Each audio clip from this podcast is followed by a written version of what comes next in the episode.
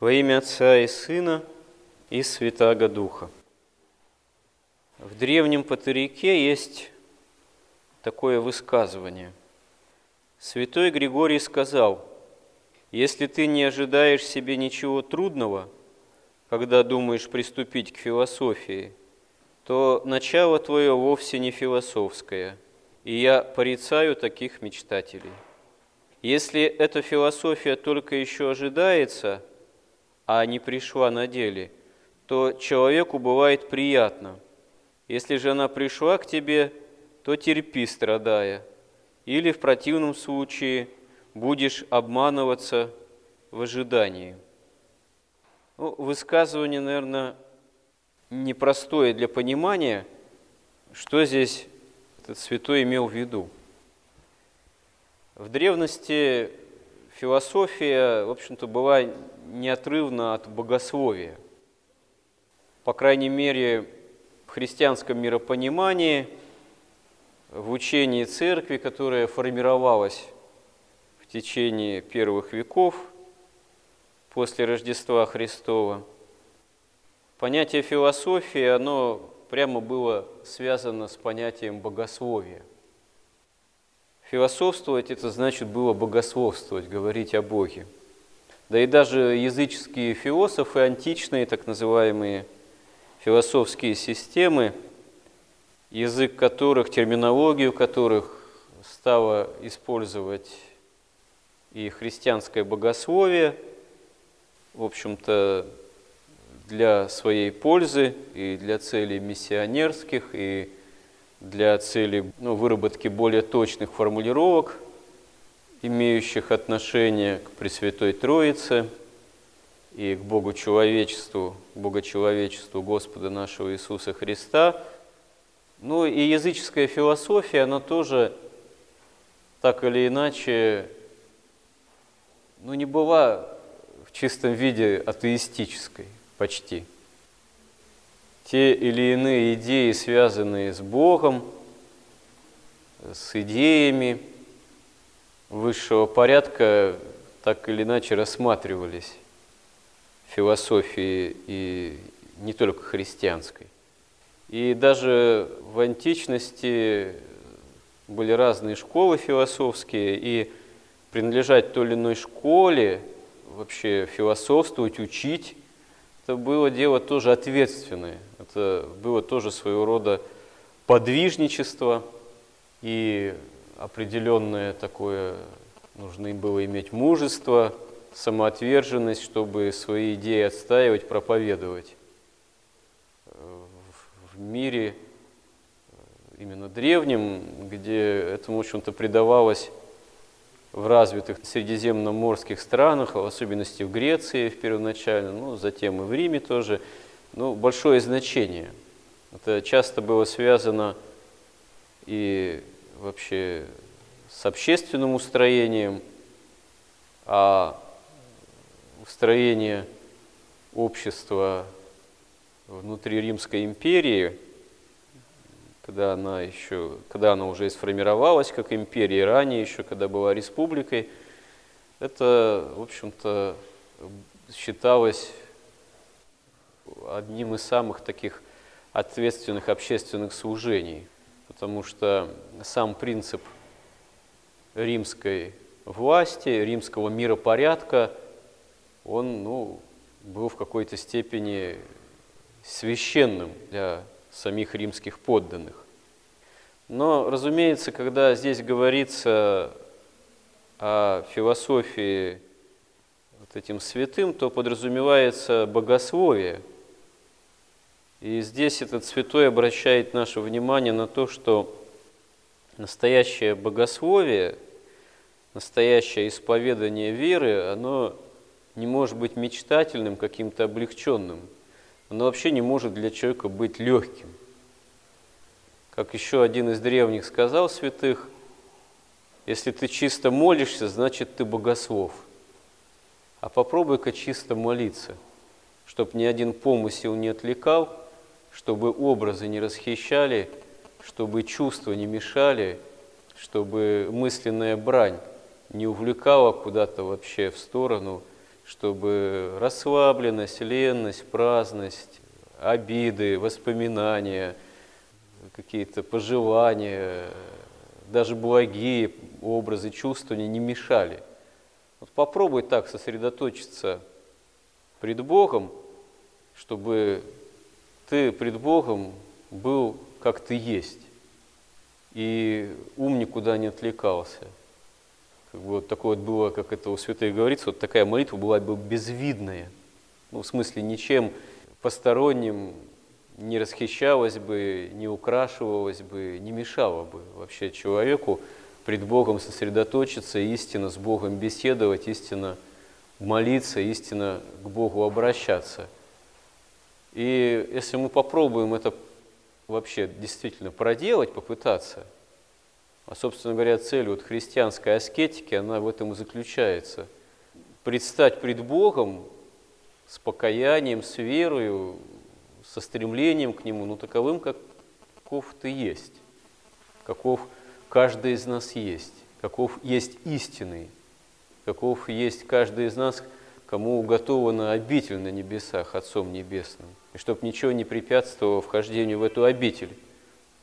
И если мы такую задачу поставим и начнем пытаться ее осуществлять, мы увидим, насколько эта задача трудна, насколько она обыденному состоянию человека, пораженного грехом, ну просто невозможно для осуществления. Легче действительно какую-нибудь траншею копать с утра до вечера, чем часик-другой помолиться со вниманием. Да что там час-другой, минуту-другую собрать себя во внимании оказывается чрезвычайно трудным делом.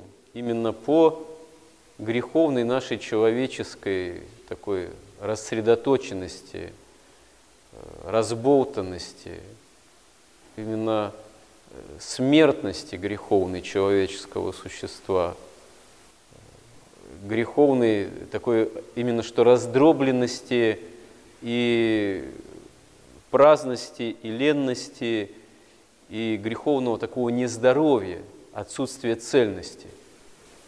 И действительно научиться общению с Богом, как здесь вот этот святой говорит, это дело не мечтательности, это не легкомысленная какая-то задача, это не хобби, это не что-то такое приятное, как отдых какой-то. Это действительно задача чрезвычайно трудная – собрать себя для истинного богопознания. Задача, которая нелегка еще и потому, что это не есть нечто, что является человеческим предприятием. Так вот, человек, если что-то хочет сделать, какой-то проект осуществить, что-то построить, там, бизнес, творческий проект, даже улицу подмести, нужно иметь какие-то инструменты, нужно рассчитывать свои силы, за сколько времени я успею. И еще учитывать погодные условия, сколько снега выпало, вот, э, и справлюсь ли я вот за 2-3 часа с этим участком. То есть это нужно все равно как-то рассчитывать и прилагать человеческие, человеческие умения. А научиться общению с Богом мало рассчитывать даже собственные силы, мало рассчитывать на себя. Это дело еще именно взаимодействия с Богом самим, с волей Божией. А можно сказать так, что, как говорится, да, человек иногда может себе что-то придумывать, представлять, а каков Бог, а каково может быть мое общение с Ним, а вот как вот этим-то я мог бы Богу угодить, а вот так бы я помолился бы вот такой молитвой, или псалтырь бы почитал, или, а не идет. Не идет вдруг или с таким скрипом? Почему? А почему помыслы начали нападать именно такие? А почему такие хульные?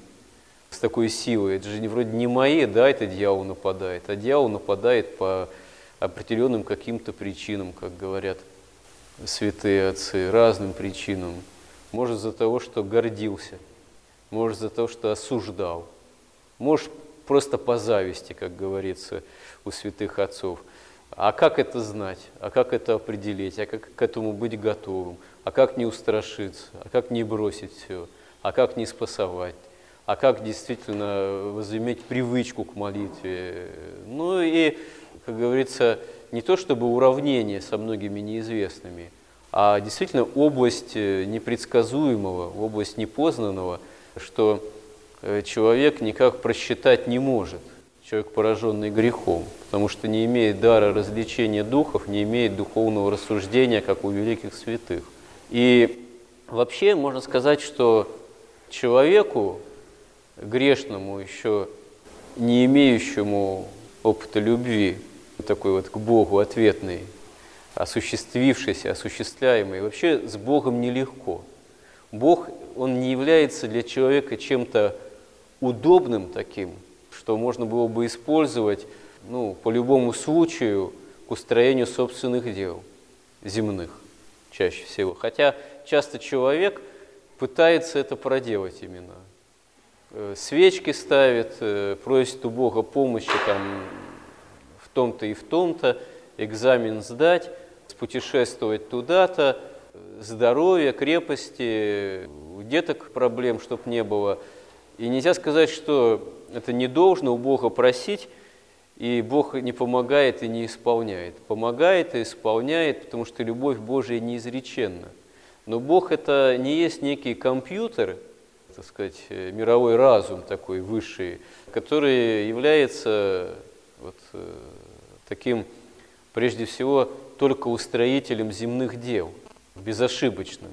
Ну, иногда что-то засбоит, да, там программа зависла, как в компьютере, не всегда удается. Вот. Нет, конечно. Бывает, да, не получается, хотя у Бога просим, потому что воли нет Божией на что-то конкретное с нашей стороны желаемое. Но дело даже вообще не в этом. А дело в том, что Бог совершенно не этого только от нас жаждет, а жаждет, чтобы мы действительно пришли в общение с Ним. Да, как сказано в Ветхом Завете еще, «Сыне, дай мне твое сердце». Бог жаждет, чтобы каждый человек даровал Ему свое сердце, себя. Не только в каких-то каком-то крововращении земных дел, потому что как их не устраивай, получше там с Божьей помощью не старайся, как не пытайся их оптимизировать, выражаясь современным языком – все равно удел один. Э, могила, гроб, а кого-то еще в крематорий сожгут, что, потому что места нет на кладбище. Вот. И как э, у классика русской литературы, да, лопух вырастет на могиле. Можем добавить, что вырастет, а потом осенью пойдет снег, и лопух тоже загнется. Поэтому в плане чисто земного устроения дел – ничего, как говорится, вечного и недвижимого, такого абсолютно значимого, непоколебимого нет. Все прах, все пепел, как говорит один из святых в гимнографии за упокойной службы. И поэтому Господь все сделал для того, чтобы мы наследовали вечную жизнь, не только земную – земные блага могли бы приобрести, но самое главное – вечную жизнь, Царство Небесное. И все для этого Господь устроил, даже сам стал человеком во Христе, разделил с нами смерть даже, сошел в ад, разрушил его своим воскресением и даровал нам церковь как богочеловеческий организм, где мы можем обретать опыт общения с Ним. Но это действительно дается нелегко, потому что очень многое препятствует в нас самих общению с Богом. Грех и страсти. Грех и страсти, которые срослись с нами, с нашей душой, с нашим «я», поэтому нам очень трудно и нелегко бывает учиться общению с Богом, потому что нужно от части своего «я», то, что является вот грехами и страстями, сросшимися с нами, отказываться. Нужно с ними бороться, нужно от них отгребаться, нужно их отсекать, нужно их вырывать, нужно отказываться. И поэтому человеку грешному бывает с Богом неудобно, бывает с Богом трудно. Не потому что Бог хочет специально помучить человека, а потому что Бог хочет, чтобы наша жизнь была не равна только земной, чтобы мы не, не все свое сердце здесь, вот, в стремлении к земным благам оставили, поместили внутреннюю жизнь. Потому что сказано, где сокровище ваше, там и сердце будет ваше. Не собирайте себе сокровища на земле, где вор тать крадет и где моль изъедает, точит, а собирайте сокровища себе на небесах. Но вот собирать сокровища на небесах, то есть это учиться общению с Богом, это действительно трудно.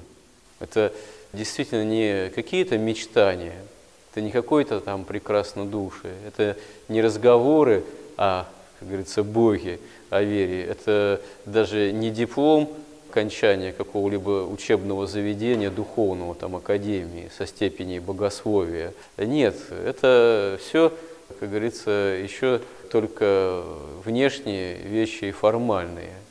А вот быть истинно богословом, то есть быть истинно верующим, это находиться в общении с Богом настоящим или учиться этому общению. А если действительно желаем покаянно, молитвенно и через доброделание этому общению учиться, то значит нужно этот труд на себя брать. Идти поприщем не каким-то таким легким, комфортным, искать этого именно комфорта, как многие люди жаждут, ищут что-то полегче, чтобы в этой жизни, а все равно оно совсем легко никогда не получается, потому что болезни, страдания, скорби, сама смерть подстерегает человека. Но преодолеть это можно в перспективе вечности с Божьей помощью.